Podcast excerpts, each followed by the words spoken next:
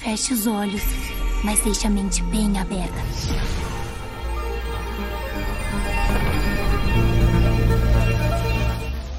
Bom dia, cambada! O sol já nasceu aí na sua fazendinha astral?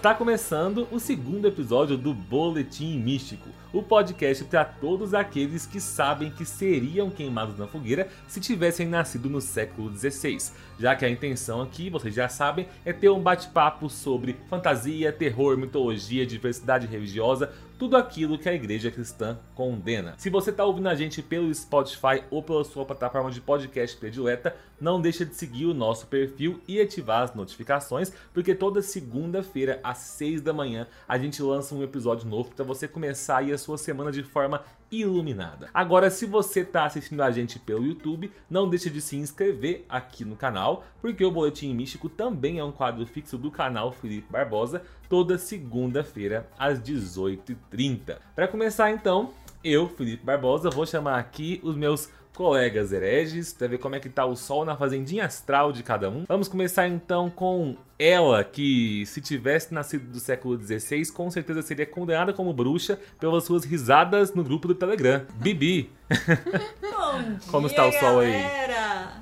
E aí, o sol nasceu na fazendinha astral de vocês? Porque aqui nasceu, tá animado, segundou de boa. Eu ainda não virei torradinha.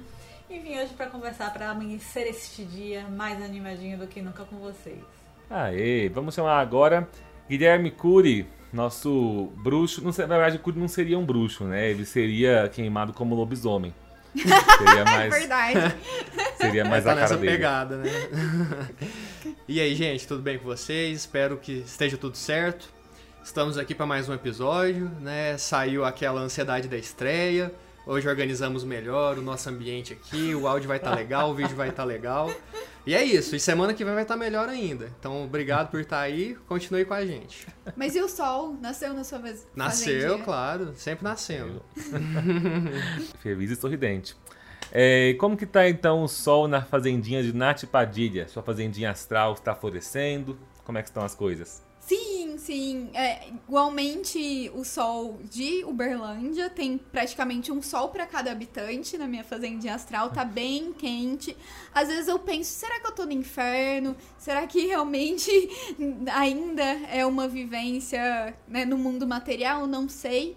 Mas estamos aqui para mais um dia. Estou mais calma porque não tá com um enquadramento péssimo da semana passada, como o Guilherme falou. Espero que vocês tenham gostado da mudança de, de ambiente, que esteja tudo mais bonito. tá tudo ótimo, Nath. Aproveitando que já tá no clima quente aí de fogueira, então, já puxa a carta da semana pra gente. Então já peguei aqui o baralho. Então vamos, né, para começar essa semana com um conselho. Eu peço a todos os ouvintes que fechem seus olhos, respirem fundo. Menos se você estiver dirigindo. Não feche os olhos. É importante. Foco na estrada. É, mas se concentre, mesmo de olhos abertos. E eu vou pedir aqui uma, um conselho para o tarô. Hum. E a carta de, dessa semana foi a lua. Bom, e a lua, é, como conselho, ela traz aqui para você não ficar muito iludido com aquilo que é muito belo e brilhoso. Então, tome cuidado com as aparências e preste mais atenção na essência das coisas, das pessoas. Então, muito cuidado aí nessa semana para aquele que parece muito belo, reluzente, né? Aquelas propostas que parecem muito boas a princípio, mas talvez ali nas entrelinhas não seja aquilo. Então, fique atento. Será que a lua pode ser algo de intuição? Confie na sua intuição? Ou não tem muito a ver com a carta? A intuição seria mais. é, seria se fosse a, a maga. A, a Sacerdotisa. sacerdotisa, né? A lua é esse aspecto mais de se enganar, ficar muito com a cabeça na lua, no mundo da lua. Hum, entendi. Seria mais nesse sentido. Eu vou ficar a semana inteira encucado agora achando que alguém tá tentando me passar a perna. O que parecer, o que parecer bonito demais, não tô aceitando. Então, cuidado, viu, Não, gente? e olha que. Pode não ser amor, pode É. ser cilada. Sim. Exatamente. E assim, gente, como é algo muito geral, eu trago algo que vem na minha mente aqui e falo de acordo com a carta, né? Então, perguntas gerais, respostas gerais, né? Não necessariamente vai ser alguém tentando te passar a perna, pode ser você mesmo tentando te passar a perna. A gente se engana, né? Com a gente mesmo. Então, de modo geral, abram os olhos. Por Isso. favor. Abra os olhos. Principalmente se estiverem dirigindo. Fiquem de olhos abertos. Isso! O pessoal do choque de cultura falaria que é possível sim dirigir de olhos fechados. Possível é, né? Mas de bom uma tom, vez. Você de bom uma tom vez, não tanto. É, é que nem cogumelo, né? Todo cogumelo é comestível. Alguns apenas uma vez. Você pode dirigir de olhos fechados. Provavelmente só Perfeito. uma vez. Bom, falando de cogumelos, né, coisas da natureza, eu queria trazer aqui o que eu fiquei refletindo essa semana. Eu sigo uma tatuadora que chama Priya Tatu, se eu não me engano, e, e ela faz tatuagens bem nessa temática, temática mística.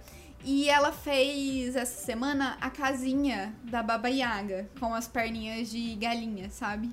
E aí eu, me fez lembrar da história, né? Bom, então a, a Baba Yaga é uma bruxa do folclore eslavo.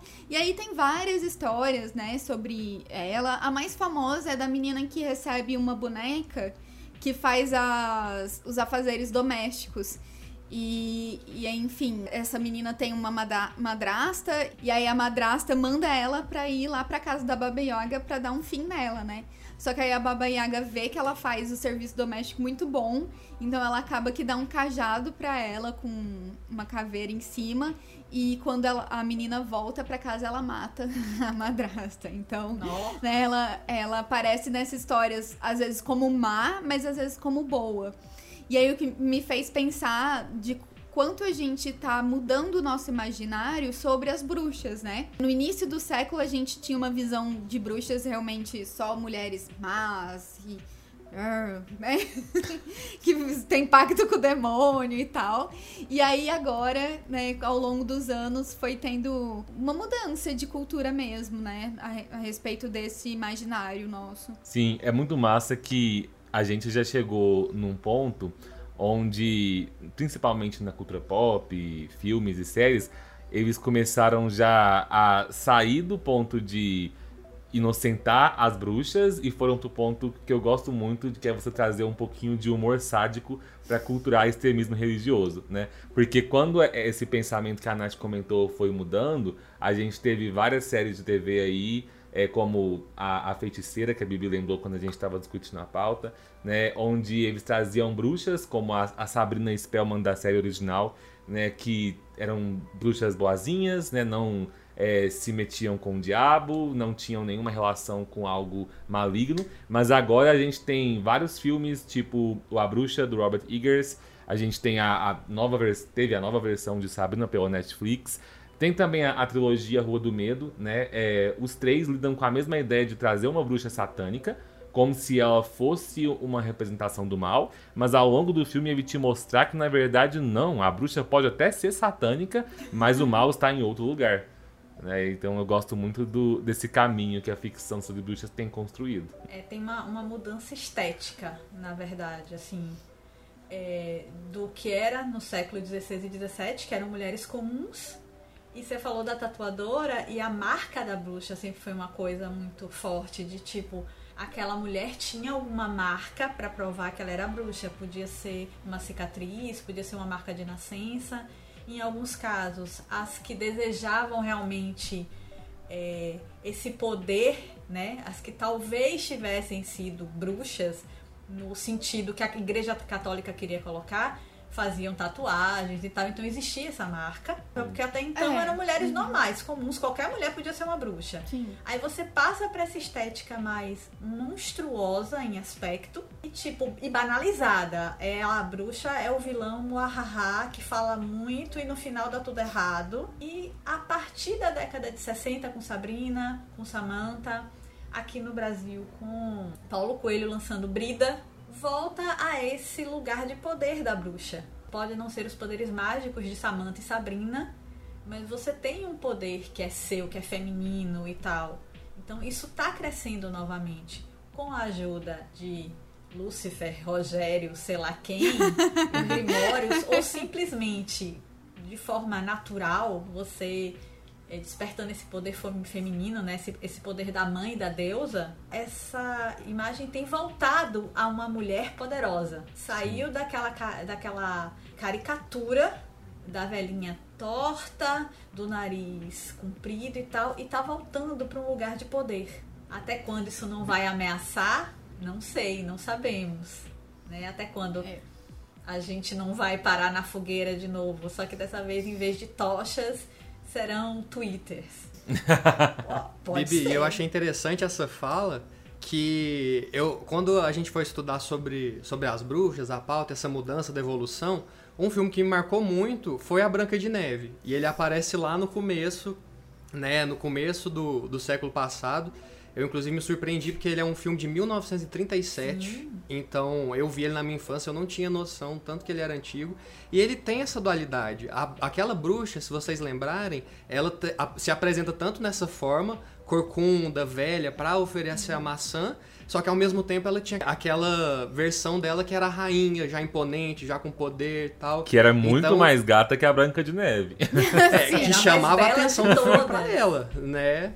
Nesse... Então você vê essa porta de entrada já para esses dois lados. Tanto esse arquétipo aí, quanto uma nova construção de uma bruxa mais poderosa, né? Nesse sentido. E nesse sentido, apesar de eu não gostar especificamente do filme, talvez seja a culpa. Culpa não, coitada, de Kristen Stewart, porque eu ainda estava muito ligada com o papel de Bella.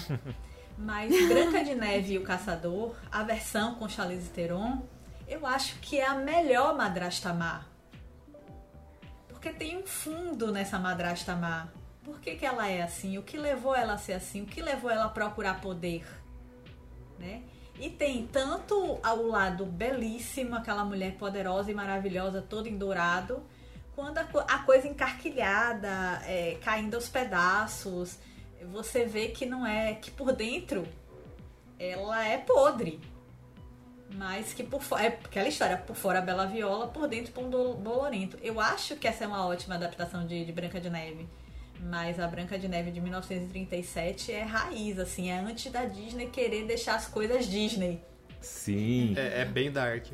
E assim, é muito é, louco, na verdade, assim, é, é muito triste você perceber que o que a gente tem retratado nesses filmes infantis, né, que vieram aí dos contos de fadas, é um pensamento que é, ignora completamente o papel da mulher além da mulher jovem para casar e ter filhos. Por quê? Você pode ver que toda a história de contos de fadas, a Branca de Neve talvez seja a principal, a bruxa sempre tá naquele papel de querer ou roubar a juventude da princesa, ou não permitir que a princesa atraia mais atenção que ela. A gente tem isso na Branca de, na Rainha Má com a Branca de Neve, tem isso na Úrsula com a Pequena Sereia, tem isso na Mãe da Rapunzel, sabe? Isso se é, repete em todas as versões de contos de fadas. E essa ideia vem lá do século XVI, na época em que a caça às bruxas começou na Europa, e a igreja é, pagava caçadores de bruxas, né, para trazerem mulheres para serem executadas. E esses caçadores eles buscavam alvos fáceis, né, para eles conseguirem trazer e queimar sem que ninguém tivesse interesse em defender aquelas vítimas. Os alvos mais fáceis eram as curandeiras de vilas, que muitas vezes eram mulheres velhas, viúvas, né, que para a sociedade já não tinham mais uma utilidade. E é daí que a gente começa, inclusive, eh, as lendas como a da Baba Yaga, que a Nath falou. Na maioria das versões, a Baba Yaga é mostrada como velha, porque esse era o estereótipo que as pessoas começaram a ter de que... Eh, por que, que existe uma mulher velha na sociedade? Porque se a mulher não é mãe, se a mulher não não está cuidando dos filhos, ela não tem mais utilidade. Então, se ela ainda está viva, se ela ainda está na viva, se ela está fazendo é, é, medicamentos com ervas, sei lá o que, com certeza boa gente ela não é.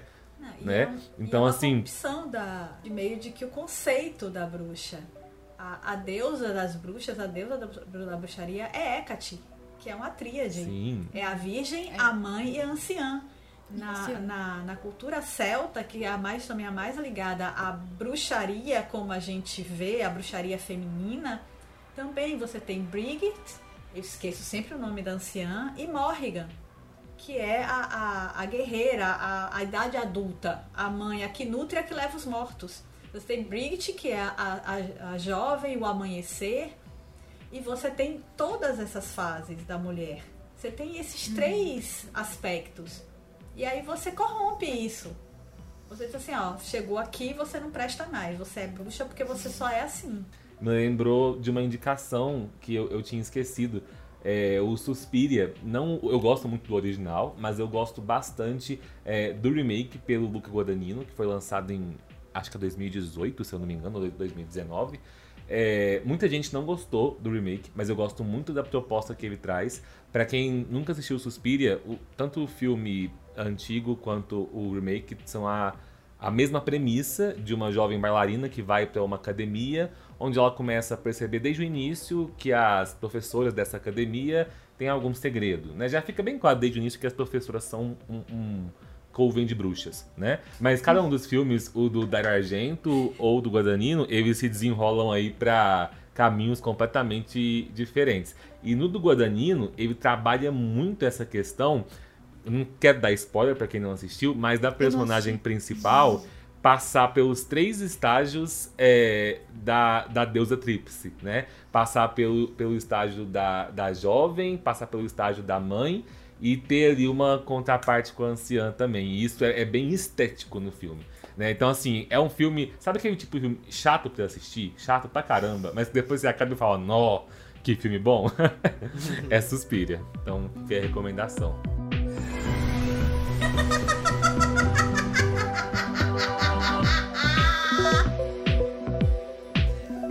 Bom, gente, é, é um assunto que apesar de começar bem no nosso passado, né, há muitos anos, nos- como a gente viu, nos acompanha até hoje. A gente colhe reflexos tanto na sociedade do que essas mulheres sofreram, do preconceito e do que as mulheres sofrem até hoje. E inclusive, assim, é algo tão recente que quando a gente foi pesquisar mais é, sobre o que trazer podcast, nós encontramos uma notícia do dia 8. A Escócia apresentou nessa terça-feira, no dia 8, o seu pedido oficial de desculpas pelas milhares de mulheres condenadas por bruxaria e executadas apenas por serem mulheres. Segundo a chefe do governo dessa região britânica, Nicola Sturgeon, entre os séculos 16 e 17, cerca de 4 mil pessoas foram acusadas de bruxaria na Escócia. E 84% delas eram mulheres. Mais de 2.500 pessoas foram executadas. Na terça-feira, por ocasião do Dia Internacional da Mulher, Nicola Sturgeon disse ao parlamento escocês que reconhece essa injustiça histórica. Ela apresentou desculpas póstumas oficiais a todas as pessoas acusadas condenadas, caluniadas ou executadas sobre a lei sobre bruxaria de 1563.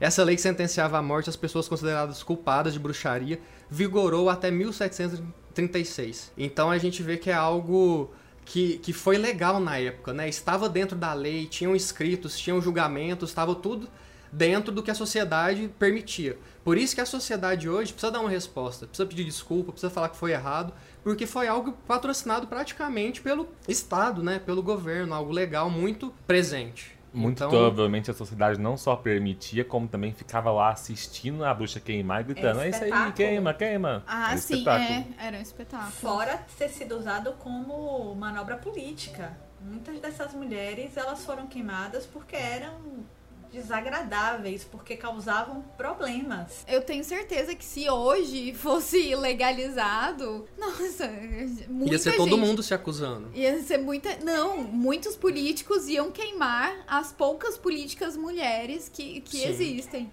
A gente falou da- das senhoras, né, das, das mulheres viúvas é, que faziam os, os remédios e tal, mas principalmente na Escócia você tinha uma tradição que era da criança da farra, que é uma tradição celta durante o, o solstício, os solstícios e os equinócios de você fertilizar a terra. E como era essa fertilização da terra? As pessoas resolviam que iam fazer coisas diferentes, interessantes e divertidas para fertilizar a terra. E as É tipo carnaval mesmo. é, tipo carnaval. E aí, o que que acontecia? É, todo mundo, nesse momento, era um momento de igualdade. Todo mundo era igual, todo mundo participava da festa. E os filhos da farra, as crianças da farra, elas eram especiais e elas eram reconhecidas. Então, se o Lorde, o dono daquelas terras, tivesse participado da farra em algum momento e uma das crianças chegasse lá e meio que comprovasse, olha, sou seu filho, tinha direito à legitimidade, inclusive a herança e título. E muitas dessas mulheres que, né, praticavam as coisas divertidas com os lords, né, e fizeram filhos da farra foram condenadas à fogueira para que esses filhos não reivindicassem essa herança. Quando a gente fez a, a live, né, quando a gente teve no Clube da Leitura a Hora das Bruxas, o start para a Hora das Bruxas de Jenny Rice, né, que é outra recomendação, apesar de ser um tanto quanto problemática em vários pontos, é esse. É uma bruxa que tem uma filha, que é filha da farra, e ameaça essa vila, digamos assim. Ainda tinha isso, era manobra política, tipo, não gosto dessa pessoa. Ou ela é esposa de alguém que eu quero atingir. Vamos botar na fogueira. A, a gente vê que desde sempre o, discurso religioso nesse ponto é, é, foi sempre carregado de uma hipocrisia tão grande, porque é você usar essas mulheres como bode expiatório para algo que não era exclusivo delas, eram culturas e práticas às quais todo mundo aderia, né? Inclusive a, as bruxas no início, o termo bruxa era usado como sinônimo de curandeira da vila. Né? Inclusive, os reis, os nobres, quando ficavam doentes e os médicos da época não conseguiam ajudar, eles recorriam a essas curandeiras. Então, recorriam aos supostos encantamentos, poções e tudo mais. E assim, é, eu fico tão mal quando eu leio sobre isso e penso assim: não foram apenas mulheres idosas viúvas que morreram queimadas na fogueira. Não foram, inclusive, nem apenas mulheres, né? Uhum. Apesar de que, obviamente, elas foram o foco. Mas eu não consigo não pensar na minha avó sabe? É, inclusive, assim, eu tenho uma, uma coisa para contar que eu tive uma conversa muito interessante com a minha avó há mais ou menos três meses atrás. No ano passado, eu lancei um vídeo é, no canal sobre a origem da magia, né? E aí eu falava do conceito de magia ao longo da história, com foco na literatura, né? Mas falava bastante de mitologia e outras culturas. E aí lá eu comentava sobre as benzedeiras, curandeiras, né? E sobre como isso é uma, uma forma de ritual magístico, apesar de que quando você conversa com alguém que está dentro da crença católica ou, ou, ou, cristã, a pessoa normalmente não gosta que você chame aquilo de magia, né? Pela associação que a igreja faz aí com o demônio. E aí nesse vídeo eu falava, eu citava minha avó como exemplo, e como eu imaginava que ela nunca assistiria o vídeo, no vídeo eu falava assim, né? É, a minha avó, por exemplo, ela, ela faz é, várias poções com ervas, ela tem vários rituais que devem ser feitos de acordo com as fases da lua, ela analisa as estrelas para passar é, mensagens pra gente, ela manda a gente dar umas voltinhas e recitar umas coisas que ninguém entende, mas se você falar que ela é bruxa, ela vai falar que não né? Ela vai mandar você ler a Bíblia. E aí, é, ela não assistiu o vídeo, mas minha irmã comentou do vídeo com ela e eu falei, é, puxei esse assunto com ela também. E aí, por incrível que pareça, a reação dela foi a seguinte: ela virou e falou assim.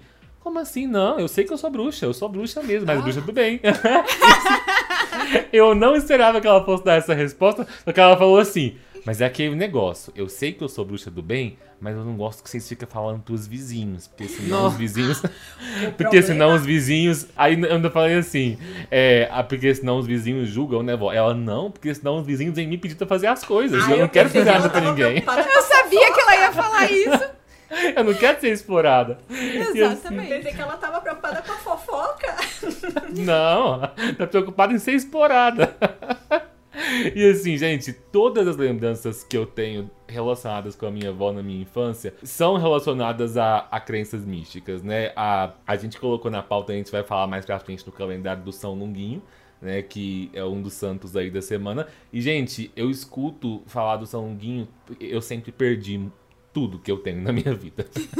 quem, quem fez faculdade comigo de Panat lembra que eu sempre perdi a carteira, a chave do carro, o documento. E São Longuinho sempre foi a, a, segunda pessoa que eu mais chamava depois da minha mãe, quando eu era mais novo. Que minha avó, minha avó ensinava e minha avó cobrava, sabe? Se a gente não pulasse, desse os gritos, e se o grito não fosse alto o suficiente para São Longuinho ouvir, minha avó cobrava, minha avó ia lá, tinha um. Eu não sei qual é o nome, mas tinha uma espécie de ritual que minha avó fazia, como se fosse uma, uma prece que ela pegava, ela, ela tinha a imagem de todos os santos. Todo santo católico que você imaginar, minha avó tem na casa dela a, a imagem. E ela tinha uma reza que ela fazia lá quando ela sentia que algo ofendeu o santo. Era como se fosse um, ah, um pedido de desculpas. Não sei sim, qual é o nome sim. disso. Uhum. Mas eu lembro dela fazendo uma vez pra São Longuinho, porque minha prima encontrou uma coisa perdida e não quis dar os três, os três gritinhos. Ah, eu dou. Né? Olha só. Eu dou é, então você dá três. É três pulinhos, três gritinhos. Achei, achei, achei. Ai, gente. e- Eu. Ah, é? Nossa, eu fiz errado a minha vida inteira. Porque eu só dei três pulinhos. Nath, E, assim, você está em não- pecado. Nossa, vai ter que ficar uma hora gritando agora. Pra compensar o tempo perdido. Só que, ó, como eu, é, eu acho que em alguma missa que eu fui, que minha família também, né, é de tradição católica, o padre falou que a gente não podia fazer essa coisa de troca com o santo, sabe? Tipo, ai, me dá isso que eu te dou isso. Aí o que, que eu fazia? Eu dou três pulinhos antes de achar e três pulinhos depois, porque eu já tô dando os pulinhos, entendeu? Então eu não dei os gritinhos, mas eu sempre dei pulinhos em dobro. Você deu Isso pulinhos antes extras. do, do São Longuinho me, me achar né, o negócio perdido. Felipe, funcionava? Quando você fazia, achava mesmo. Sempre Quando- funciona. Mas então, a Sim. grande questão, é, eu creio que depende do quanto você acredita. Porque quando eu fazia Ah. sozinho, às vezes não funcionava. Mas quando a minha avó pedia, ela sempre achava em 10 segundos. Sabe, era bizarro. A gente costumava brincar quando criança de que ela escondia as coisas pra pegar gente, mas... Só pra. Pra achar coisa Amor, tem- mas você não mora comigo, você não vê eu dando pulinho sempre que Não, eu eu perdi. sei. Tipo, eu nunca sempre encontrei. Sempre. E assim, às vezes eu, pe- eu penso, não, não vou chamar São Longuinho. Eu não encontro enquanto eu não chamar. Tem, Tem duas- tem, tem que, duas coisas tem que, que eu chamar. sempre é faço. Quando eu perco alguma coisa, principalmente quando eu tô sentada em algum lugar que eu sei que não foi pra longe. Que assim, se eu fosse tal coisa e estivesse me escondendo de Bibi, onde eu me esconderia? E fico tentando. Aí quando não funciona, São Longuinho, resolve aí o papo, porque né, tá difícil, tô precisando. Várias vezes entram na minha sala no trabalho e eu tô lá, achei, achei, achei. Outra lembrança que eu tenho da, da minha avó é com São Cristóvão, santo dos motoristas. Minha avó dirige, né? E ela sempre ensinou a gente, se você tá atrasado para chegar num lugar, o trânsito tá muito movimentado, pede para São Cristóvão abrir os caminhos, né? Se a minha avó tá dirigindo e ela fala isso, parece que o Mar Vermelho tá, tá se abrindo, sabe? Os carros, os carros viram, eles vão embora. Nossa, tá precisando, porque tá difícil aqui andar. Nossa, tá. Tá cada dia que passa mais trânsito. Pede pra São Cristóvão, curte. Na hora de. É, vou pedir. tem a versão, né, do Ogum, que abre É, os caminhos. Talvez esteja ali no, no cê- mesmo Aí, ó. ciclo. É, Secretismo, me né? é Mas algum- pra algum você joga uma moeda. Se você for fazer alguma viagem, alguma coisa assim, né? Você pede proteção pra ele abrir os caminhos e você joga uma moeda. Perfeito. Mas algum é. São Jorge. Acho até mais prático Ou que os pulinhos. Eu acho que algum é São Jorge. No secretismo. Ah, é verdade.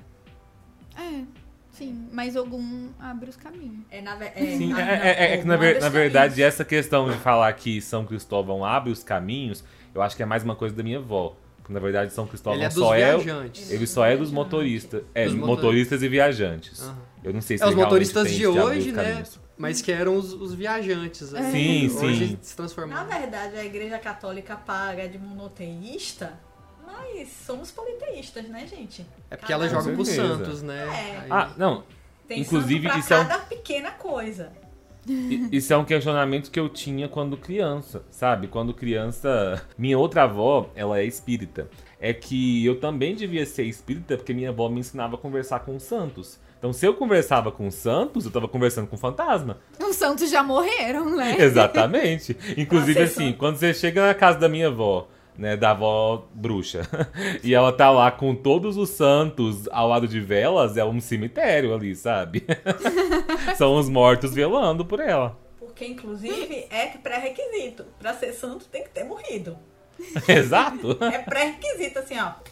O catolicismo é a maior prova daquela questão de que para a igreja cristã conseguir se popularizar, ela simplesmente pegou todos os costumes que seriam considerados pagãos, né, e deixou ali de forma disfarçada para que as pessoas continuassem a, a seguir as suas crenças. Adorar. Afinal, assim, o catolicismo ele acaba sendo de certa forma mais popular justamente porque ele permite que a- as pessoas, principalmente às vezes, eu vou usar a minha avó aqui como exemplo, que é uma pessoa mais simples, que nunca teve costume, demorou a aprender a ler, né, não tem costume de conseguir. Minha avó não lê a Bíblia, né, porque minha avó ela não consegue entender o que está escrito. Então, você entregar uma imagem de um santo que ela possa ver, que ela possa pegar, inclusive, sabe, de vez em quando, é uma coisa muito mais palpável para ela. E isso se populariza muito mais, às vezes, entre as pessoas mais de idade, às vezes, é, pessoas numa condição mais simples, para uma, uma religião que de fato vai se tornar mais popular. Né? Então é aí- aquela questão. Como é que o Curi falou semana entra- passada? Marketing, né? É, É As religiões têm um marketing mais avançado que a humanidade já viu. E assim, vamos, é, vamos combinar que a Igreja Católica, Apostólica, Romana ou Ortodoxa é uma empresa. Sim. A Sim. crença cristã é, se você parar para pensar, é separada das religiões. Até o século I você tinha apóstolos, tanto que é por isso que é chamada Igreja Católica Apostólica. Você tinha pessoas que iam até as outras e espalhavam a palavra. A partir do século I, quando isso começou a crescer, foi visto como, ó, dá, din din. Vamos aqui decidir o que é o que não é. Até a divindade de Jesus Cristo foi decidida em conselho. Até o século Sim. I, Jesus Cristo, né?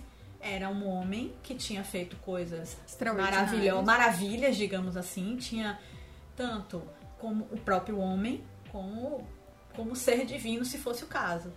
E assim, a, segundo consta, a votação da, da divindade de Jesus Cristo foi apertada, não foi, não foi de boas não, Pra saber se Jesus Cristo era divino ou não, porque segundo consta todos somos filhos de Deus. Ele também. Ele tava mais perto. Então, assim, você, você cria uma empresa que tem um- um- uma, uma. que tem logística, que tem uma parte financeira, que tem uma, um- uma seção de marketing. Então, a igreja católica foi nessa vibe, gente. Bibi, eu preciso fazer um comentário aleatório que quando você fala que é, a divindade de Jesus foi decidida em conselho, na hora só me vem a voz do Ian McKellen na versão dublada de O Código da Vinci, quando ele conta isso pros personagens.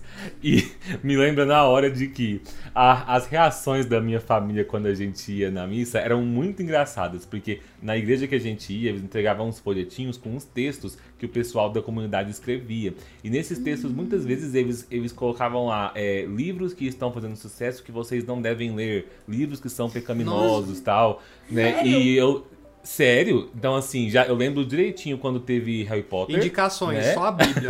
Contraindicações. Uma Quando lista. eles tinham o folhetinho condenando Harry Potter, e minha família inteira tinha lido, né? E aí teve uma vez que o padre parou a missa pra falar, eh, pra falar do, do texto que tinha no folheto daquela semana, que era muito importante porque estava se popularizando um livro terrível chamado Código da Vinci. E as pessoas não podiam ler aquele livro. E minha mãe e meu pai tinham lido o livro junto comigo, porque a gente sempre ia, lia tudo junto. Não, e Então, esse aí era- cutucou a igreja católica forte. Sim, O mas eu da sei que era muito engraçado dar a cara de nós três, assim, eu criança, do lado dos dois. Culpado. Eu não sei se os dois pensavam assim, a gente tá fazendo o que com o nosso filho, né? É, ou então como que vai explicar pro filho, É né? isso aí. É- é- essa é minha família católica, gente. A avó bruxa, a avó espírita e, E os pais lendo livros do demônio. Vinci. A Agora- galera que lê o Código da Vinci. Já que a gente falou de Código da Vinci, eu acho que a melhor frase que tem no filme e tem no livro é quando ele, Langdon, né, que é o, o personagem, diz assim: tá, por que, que isso se contradiz? Por que, que o humano não pode ser divino? Porque ele não pode ter sido os dois, ele ter sido humano, ter sido um homem que fez coisas grandiosas e ser divino. O, o que eu acho louco é porque sempre tem essa ideia que o ser humano é quase um deus aqui, que pode fazer coisas e tal. Só que a questão é que nós não somos deuses isolados. Nós convivemos com vários deuses. Então, supondo, é um deus aqui, um deus aqui, um deus aí, é uma bagunça. Então, como que seria a realidade com vários deuses vivendo junto? Esse Uma caos merda. que temos, onde o livre-arbítrio tá aí, onde somos todos com uma origem divina, mas não necessariamente Deus está na gente. É. Inclusive, o, o yoga, ele diz que você, a gente veio pra Terra justamente porque a gente queria governar alguma coisa. Se a gente quisesse, a gente poderia ter ficado lá com Deus.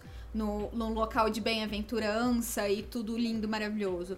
Mas em algum momento da nossa existência, a gente se reconheceu como alma pessoal e decidiu, eu quero governar sobre alguma coisa. Então, aí a gente vem pra Terra, encarnar, e aí entra nessa roda de Sansara, e aí agora a gente tenta voltar pra Deus, alcançar a iluminação novamente. Passa o nome desse indivíduo que teve essa ideia. Não, não, a gente. Pra amaldiçoar ele. tipo assim, É você, a gente decidiu, agora sabe, no fundo é o você.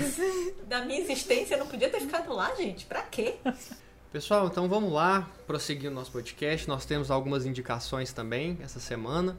Bom, se você viu o nosso primeiro episódio, viu que a gente falou sobre Vikings, Valhalla, né? Uma indicação que o Felipe trouxe. Acabamos falando bastante sobre Vikings, é, o original. E essa semana é, que nós estamos gravando o podcast, saiu a nova temporada de uma série que chama The Last Kingdom. Essa série é muito semelhante a Vikings, ela se passa mais ou menos é, praticamente na mesma época ali, no século IX, século X, conta sobre as invasões vikings, só que dessa vez a gente tem uma visão da Inglaterra, dos saxões que estão sendo invadidos. Por isso que chama The Last Kingdom. Em determinado momento, ele sobrou só um reino ali na, na no que ia vir, vir a ser Inglaterra. Né? As invasões vikings quase tomaram tudo, sobrou o último reino de Wessex, e aí eles têm que é, reconquistar aquele território perdido pelas invasões vikings. Na série a gente acompanha o Uhtred, filho de Uhtred, que é, nasce um saxão, né, é, no, na, onde era o norte ali na Inglaterra, na Northumbria, e bem no começo a, o, povo, o povoado dele já é invadido pelos vikings, pelos os, é, pessoal que estava vindo da Escandinávia, e ele já perde essa referência de uma criação saxã, é criado com os vikings. Então tudo que nós falamos semana passada sobre como seria esse embate das religiões, como seria esse embate entre povo. Nessa série aqui, The Last Kingdom, a gente segue esse personagem principal que ele, ele incorpora tudo isso. Ele nasceu saxão, foi criado pelos vikings, pelos costumes dos vikings, e durante a série ele vai transitando entre os dois espaços. Querendo garantir é, o mínimo de guerras possíveis, mas ele falha miseravelmente porque tem guerra na série inteira. Mas assim, se você gosta dessa pegada, dessa indicação dos Vikings Valhalla, dos Vikings The Last Kingdom, eu acho que é uma série também muito boa. Ela foi inspirada em alguns, é, algumas crônicas, livros que a Bibi leu, né? Inclusive, se quiser depois pode complementar, falar um pouco, é. que esses livros inspiraram a série. Então é isso, tá saindo a quinta temporada agora, acredito que seja a última.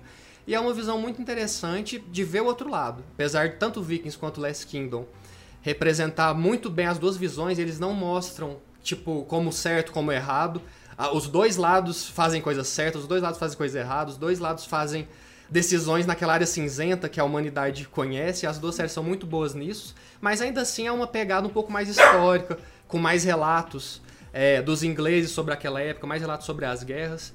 Então é uma série muito bacana também para vocês acompanharem. Pois é, galera. É, The Last Kingdom é o primeiro livro das Crônicas Saxônicas. São 13 livros de Bernard Cromwell.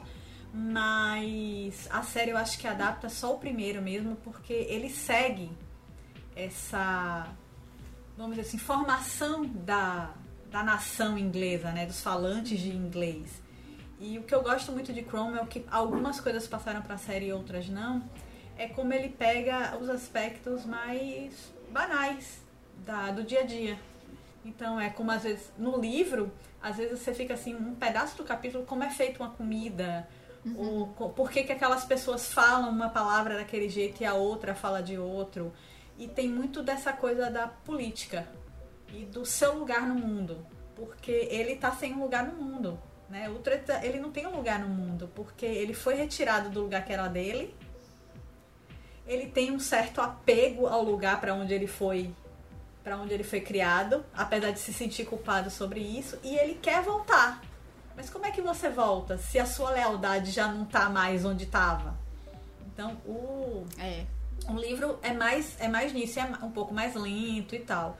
Mas é bem interessante, né? É, é um autor que ele é inglês e, tipo, ele. Sabe quando você fala com propriedade? Que você sai procurando as coisinhas? Sim.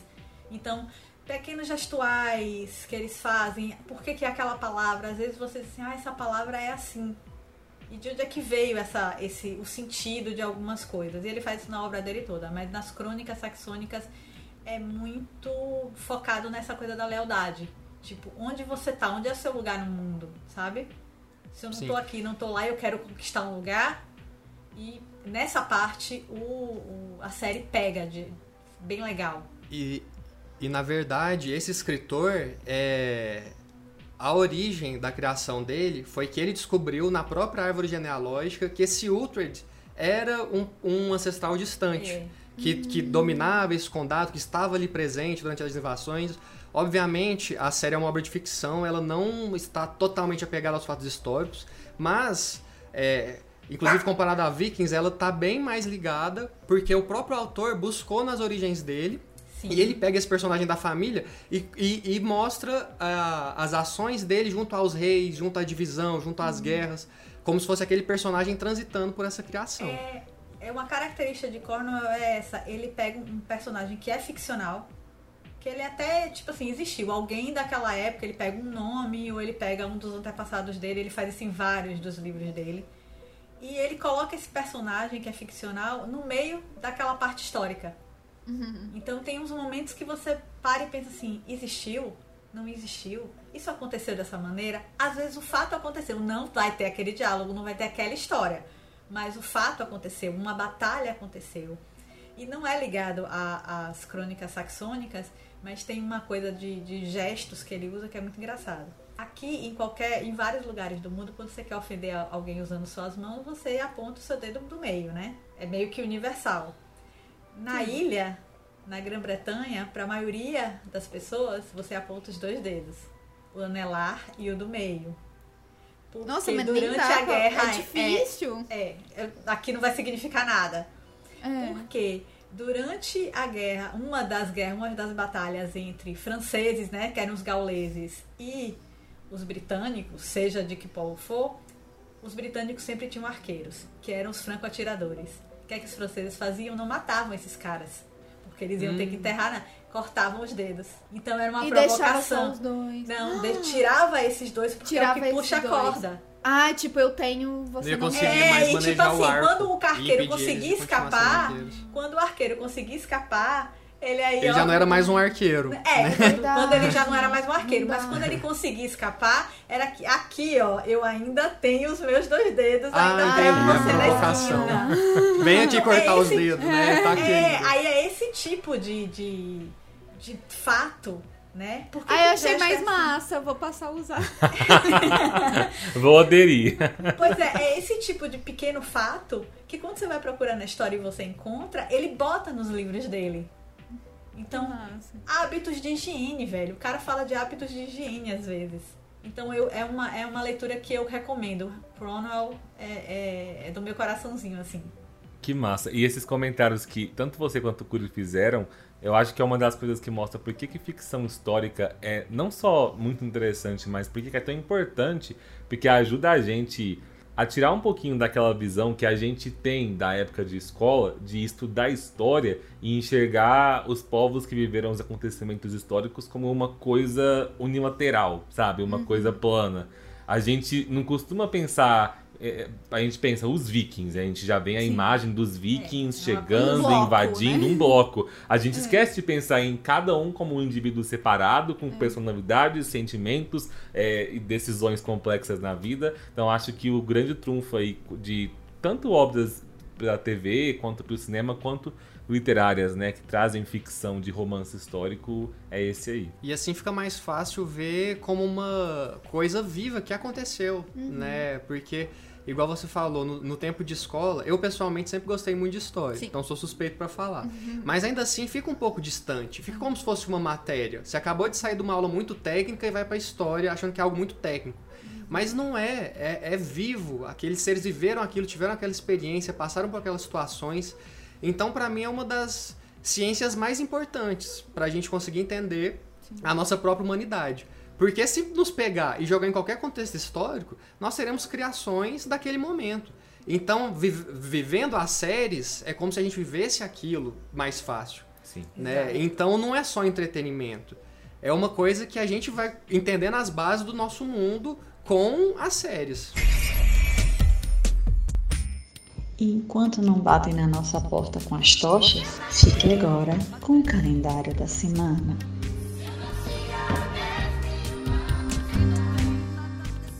14 de março, nós temos o Dia do Vendedor dos Livros, né? Nosso traficante de coisas legais, né? O melhor dos traficantes é o vendedor de livros, né? Se bem que ultimamente só virtual e tal, mas tudo bem.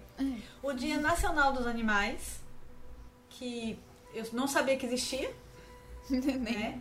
Sim, pelo que eu vi Achava. aqui, essa data é especificamente com o objetivo de conscientizar as pessoas sobre os cuidados que devem ser dados aos animais, sejam domésticos ou selvagens. Pois Então é é. isso aí. Cuidem dos seus Hoje- bichinhos. Hoje também é o dia do pi. E não, não é a palavrinha que a gente usa quando não pode dizer um palavrão. É o dia da constante de pi, né? Que é 3,14. E por que, que é hoje? Porque a notação norte-americana, em vez de dizer 14 de, mar, é de março, é March 14.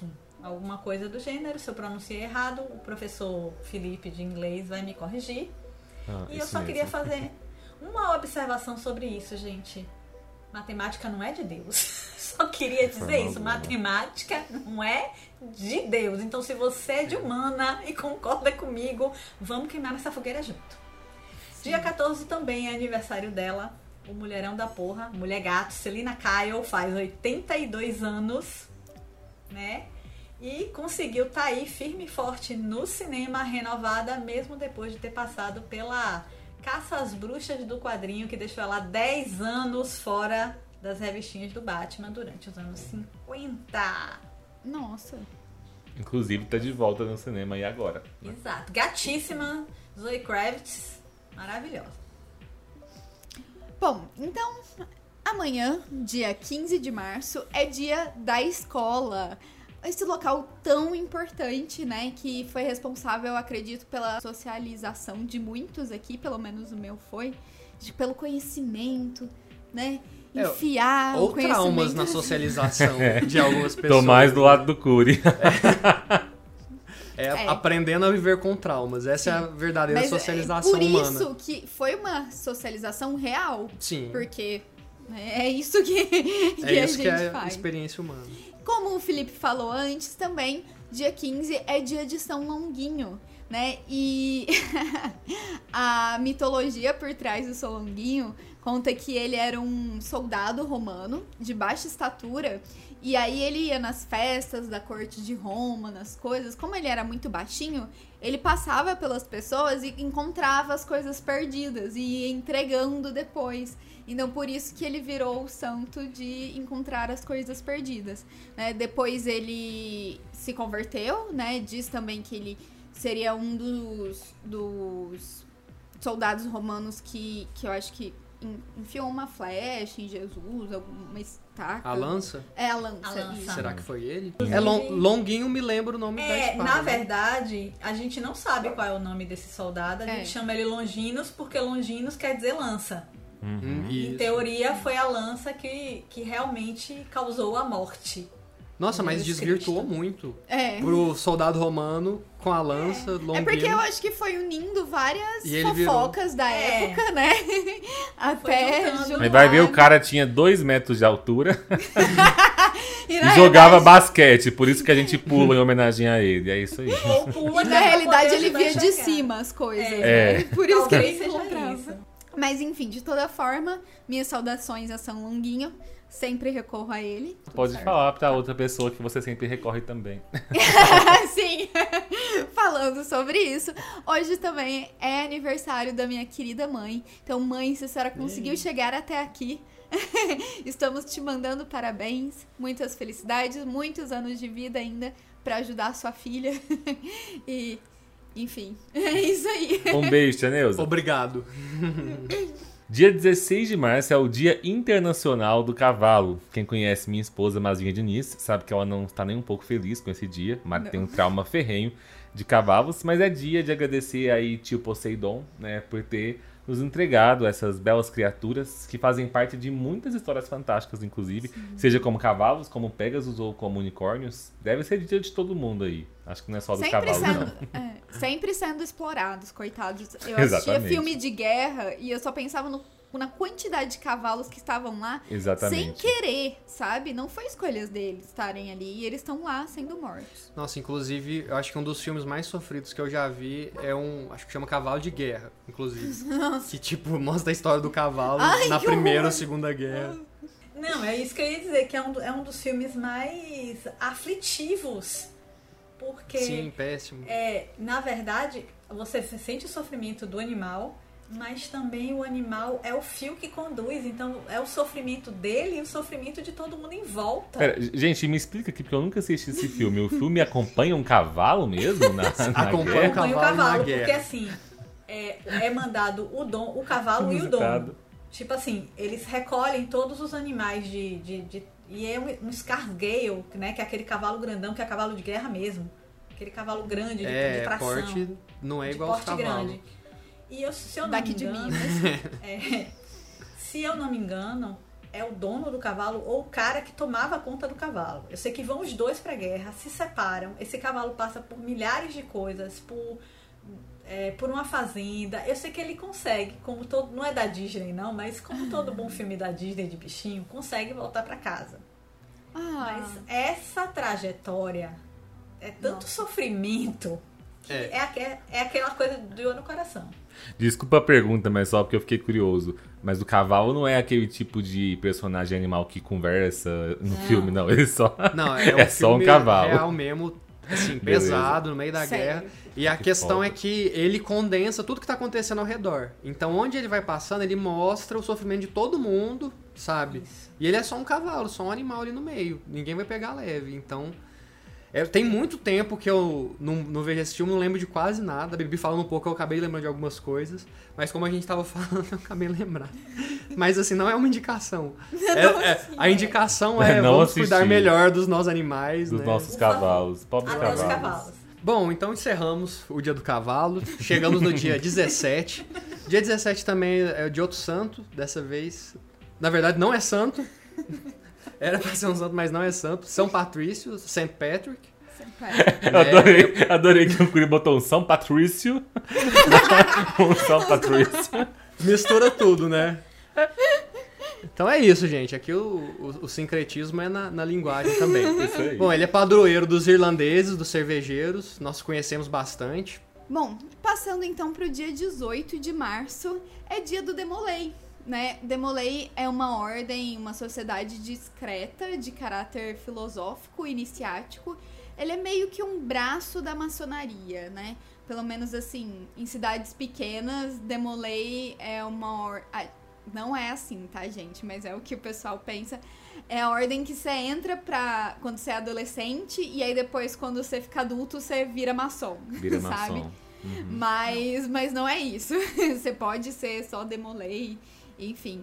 Né? Normalmente ela é para jovens do sexo masculino, entre 12 a 21 anos, e ela foi fundada nos Estados Unidos em 1919, em Kansas City, no Missouri. Pelo maçom, né? Por isso, isso. Frank Sherman Land. E tem o apoio da maçonaria. Então, por isso é junto aí. Deixa eu só compartilhar uma informação com vocês que quando eu tinha 11 anos eu mudei para Pato de Minas e na época eu nunca tinha ouvido falar de maçonaria, não, não conhecia o termo, não sabia o que era.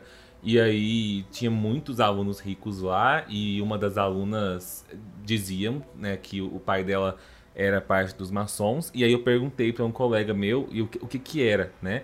E aí ele virou, hoje em dia eu sei que ele estava me zoando na época, ou talvez não, talvez ele acreditasse, porque ele falou muito sério que maçons eram um grupo de homens que se reuniam para transar. e aí Eu não esperava essa definição. Eu não esperava qualquer outra. E aí, na época, eu fiquei muito impressionado. E como assim, eu com 11 anos eu ainda era muito é, calado, não tinha coragem de perguntar sobre assuntos de teor sexual para adultos, eu fiquei com essa informação na minha cabeça por muitos anos. Eu acho que até uns 16, 17 eu achava que maçons eram homens que se reuniam para transar. Graças a Deus, a internet existe, né? E aí eu fui Nossa. entender o que eram os maçons. Não, eu achei que você ia falar, ah, é homens que fazem pacto com o diabo, que tem bode, que se reúne, né? Qualquer outra coisa do inconsciente coletivo. Uma mas- suruba mesmo. Suruba, Eu, vou ser sincera do que eu achava que era a reunião dos maçons. Tipo, não sei, gente. Só entendo de maçonaria o que tá no inconsciente coletivo. Mas eu achava que era assim, era uma galera que eles iam, tipo assim, não quero ficar com a minha esposa hoje esse sábado à tarde. Eu vou juntar com a galera pra jogar RPG ou pra assistir o futebol. E digo que não pode, que só não pode entrar mulher, é o clube do bolinha, e vou ficar aqui tranquilo. Sei lá, eu É, sempre mas- imaginei uma coisa é, desse tipo. E por que não transavam, talvez, né? Não sabemos. Eu não, penso, não tinha Você teve informações nisso. privilegiadas, né? Tá Esse vendo? menino aí, ele tava à frente do tempo. E tem, Agora- tem a ordem pra meninas também. Se eu não me As engano, filhas de Jó. É arco-íris? Não. Não, o que eu sei, a, a, a parte feminina do meio que do Demolei chama Filhas de Jó. É, Mas o mais interessante disso é que o Demolay não é uma ordem secreta. É uma sociedade discreta.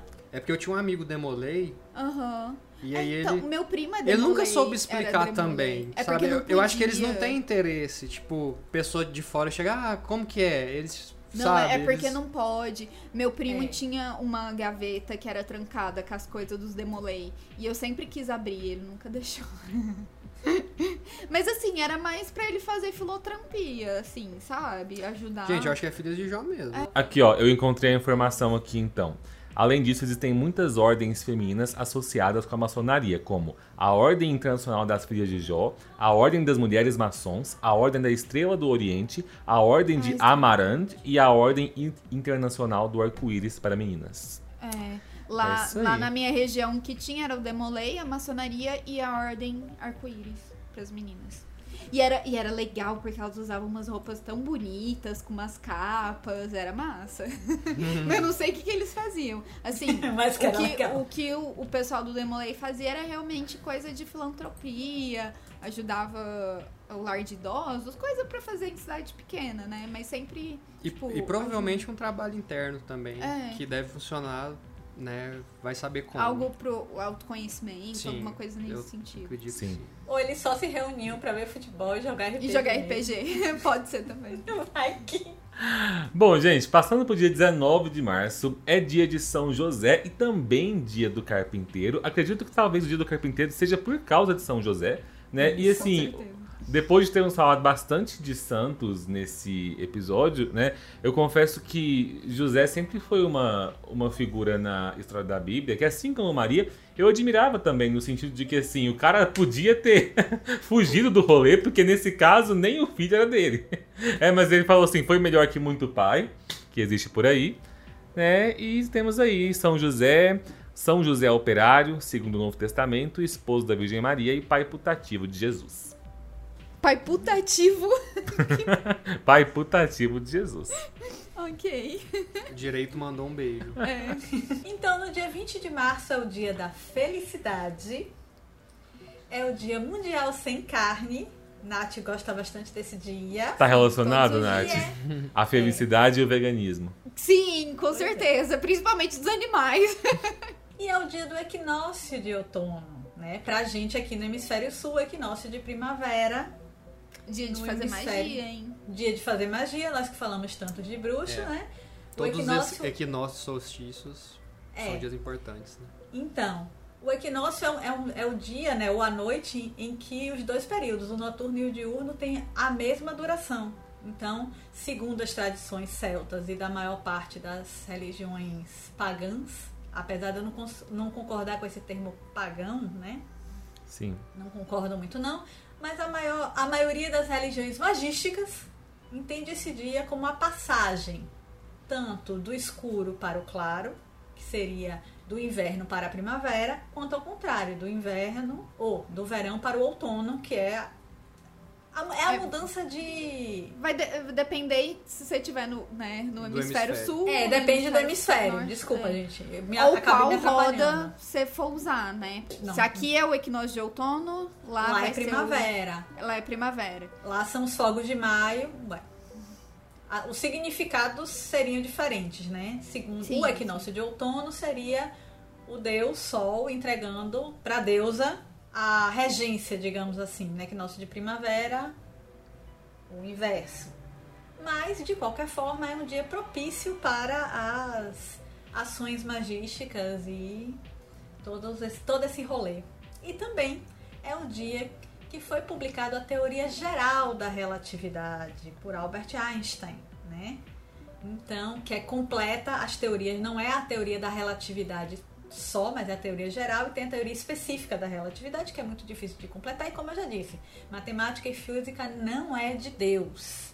Um adendo para isso. Voltando para a nossa conversa da semana passada e algumas coisas dessa, dessa do nosso, da nossa conversa de hoje, criacionismo e evolucionismo podem se conviver. Por exemplo, Einstein acreditava em Deus.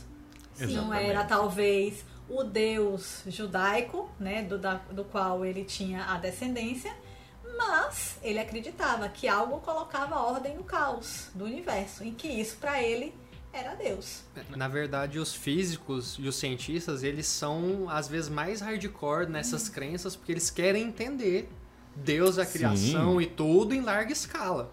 Então eles eles vão estudar, né, como as coisas funcionam na parte mais elemental. O Isaac Newton era super religioso e ele queria comprovar é, é, as questões bíblicas. Ele, inclusive, todo mundo lembra dele por causa das teorias científicas, mas ele foi historiador também. E ele foi atrás de tentar encontrar pontos históricos é, que tivessem relacionados com história da Grécia, história é, da Europa como um todo, que buscassem ajudar a comprovar fatos da Bíblia que realmente existiram na história. Né? Então, assim, o povo era, como o Cury disse aí, hardcore. Deixa, eu achei aqui a frase exata de Einstein quando perguntado se ele acreditava em Deus, porque essa era uma questão que ele tinha que responder direto. E ele disse assim: sim, pode-se dizer que pode-se dizer isso. Tentar, é, tente penetrar nos segredos da natureza. Você vai descobrir existem ligações discerníveis, que há algo sutil e intangível e inexplicável que ordena isso. Então, pensando nisso, de fato, sou religioso. Com essa mensagem positiva, olha, good Tá vibes. vendo só? Só mensagens inspiradoras no episódio de hoje. Bom, cambada, não se esqueçam então que vocês podem participar dos nossos episódios. Se você quiser enviar algum comentário para que a gente possa ler no episódio da semana que vem, basta publicar o comentário no Twitter usando a hashtag Boletim Místico e marcando o arroba de um de nós quatro. Você pode tanto fazer comentários sobre algo que a gente disse no episódio anterior, ou puxar algum tema que você queira que a gente comente no episódio seguinte. As redes sociais de nós quatro vão estar aqui na descrição. Não deixem de voltar na próxima segunda-feira, às 6 da manhã no Spotify e nos outros agregadores de podcast, hoje às 8h30 no YouTube, para queimar um pouquinho mais na fogueira junto com a gente. É isso aí, até a próxima, gente. e Cuidado com a fogueira. Tchau. Tchau!